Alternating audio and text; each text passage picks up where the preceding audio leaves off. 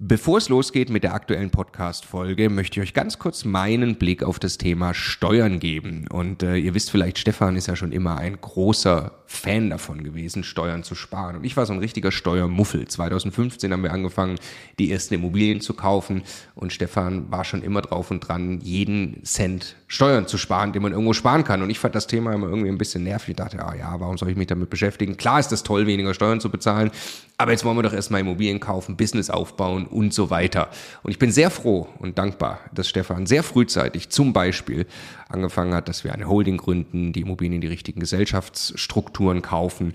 Ähm, und ja, wa warum? Also was habe ich dann äh, in den letzten Jahren jetzt äh, lernen dürfen von Stefan und natürlich dann speziell von Martin Richter, der ja, äh, ja wirklich, ich würde mal sagen, Deutschlands bester Steuerberater für Immobilieninvestoren ist. Was ich lernen durfte, ist, dass zum einen Immobilieninvestoren tatsächlich sehr viel mehr Möglichkeiten haben, Steuern zu sparen. Das ist schon sehr eindrucksvoll, was man alles machen kann. Aber dann, und das ist der entscheidende Punkt, sind die gesparten Steuern ja pures Eigenkapital. Es geht also nicht nur darum, dass ich jedes Jahr x tausend Euro weniger Steuern bezahle, sondern es geht darum, dass ich dieses Geld als pures Eigenkapital, als Immobilieninvestor ja wieder ans Arbeiten bringe und sie mit zweistelligen Eigenkapitalrenditen einsetze. Und ich mir dann anschaue, wie viel größer mein Vermögensaufbau ausfällt, zum Beispiel über zehn Jahre, dann kann es gut sein, ich habe nachher das doppelte Vermögen, weil ich mich eben damit beschäftigt habe, Eigenkapital schon vorzugehen, indem ich möglichst viel oder möglichst wenig Geld ans Finanzamt äh, äh, bezahle und möglichst viel Steuern spare, die ich wieder reinvestieren kann. Genau deshalb machen wir seit vielen Jahren sehr viele Inhalte gemeinsam mit Martin Richter und wenn du Lust hast, einmal zu erfahren, welche Möglichkeiten es alles gibt, der eine große Rundumüberblick, dann ist unser Live-Webinar kostenlos, 100% kostenloses Live-Webinar mit Martin Richter genau das Richtige. Eine Stunde lang geht er durch alle steuerlich relevanten Themen für dich als privater Immobilieninvestor. www.immocation.de slash Steuerwebinar. Da findest du die Termine. Es sind alles Live-Termine, die wir jetzt mit ihm aufgesetzt haben. Also am besten jetzt gleich anmelden. Viel Spaß! Der Immokation Podcast. Lerne Immobilien. Mein Name ist Paul Zödi, ich bin Immobilieninvestor und ich lebe im Eigenheim. Und warum das in gewissen Situationen äh, Sinn machen kann, wann es weniger Sinn macht, das erkläre ich euch jetzt in diesem Video. Also man sagt ja immer, der Investor lebt zur Miete und investiert und das Eigenheim ist ein No-Go. Ich sehe das ein Stück weit anders und ich möchte euch anhand eines Beispiels erklären, warum es in gewissen Situationen nicht immer auch Sinn machen kann, im Eigenheim zu investieren. Beispiel, die Frau Schlau und der Herr Mainstream.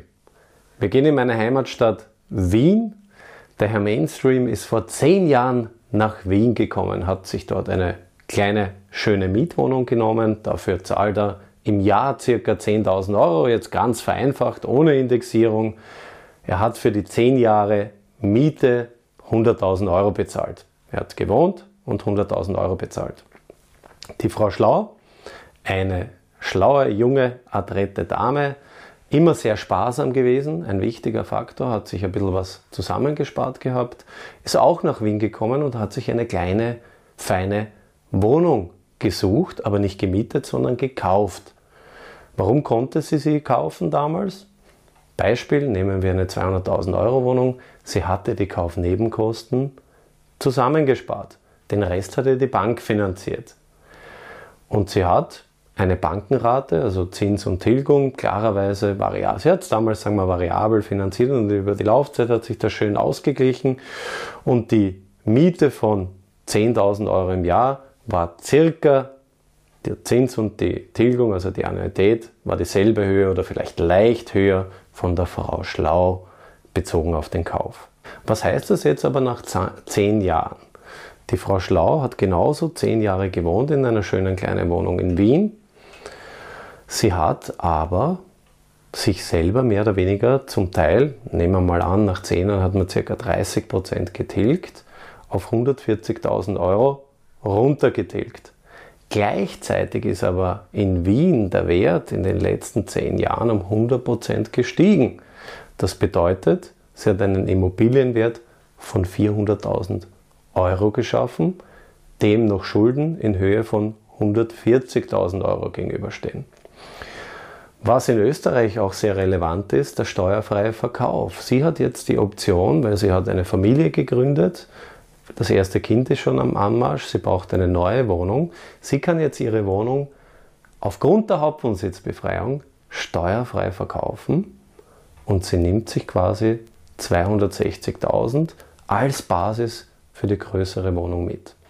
Die Frau Schlau hat natürlich eine sehr, sehr positive Phase bezogen auf die Wertentwicklung erwischt.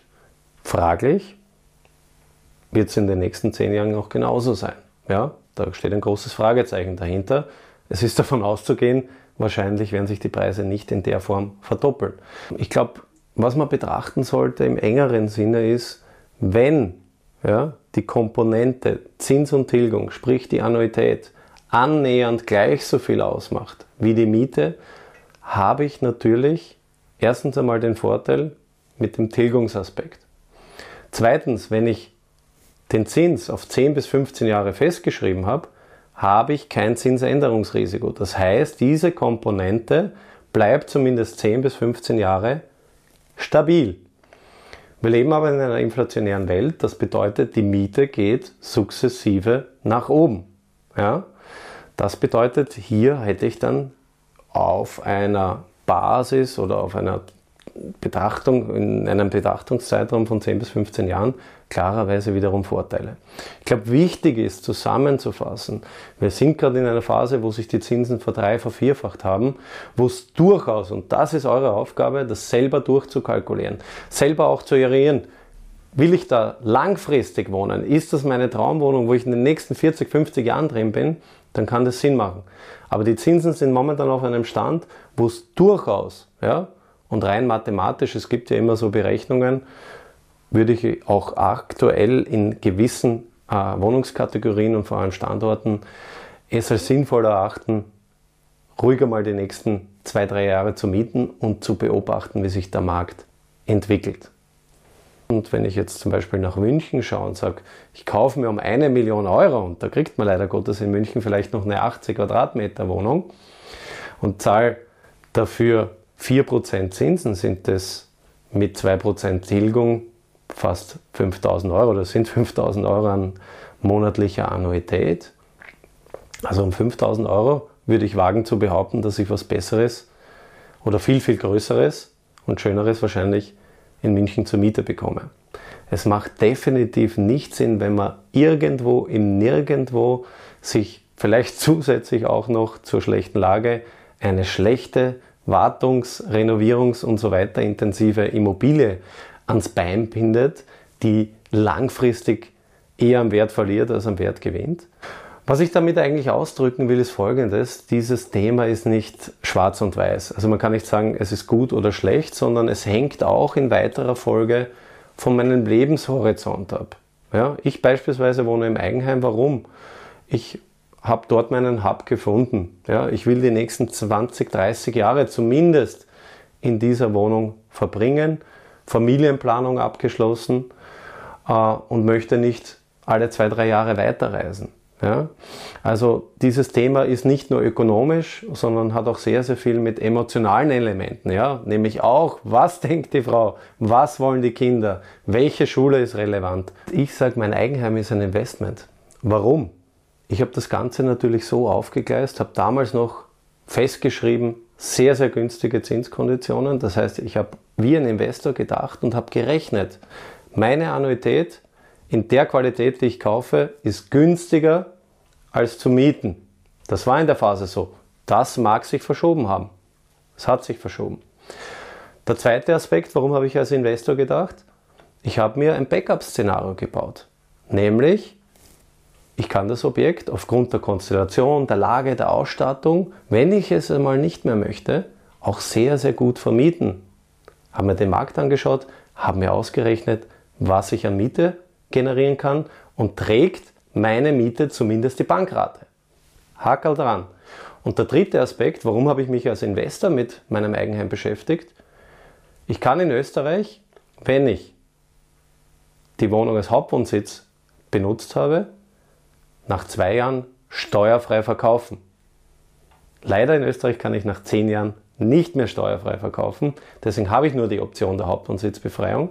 Und ich glaube, das sind drei wesentliche Punkte, die euch zeigen, dass man auch sein Eigenheim als Investment betrachten kann und muss. Faktum ist, kauft es nie aus Zwang heraus, kauft es nie aus Emotion heraus, sondern geht es immer sachlich an das Thema ran, egal ob es eine Kapitalanlage Immobilie ist oder ob es euer Heim, Eigenheim ist. Wichtig ist, das gesamtheitlich zu betrachten und immer einen Plan B und vielleicht sogar einen Plan C zu haben.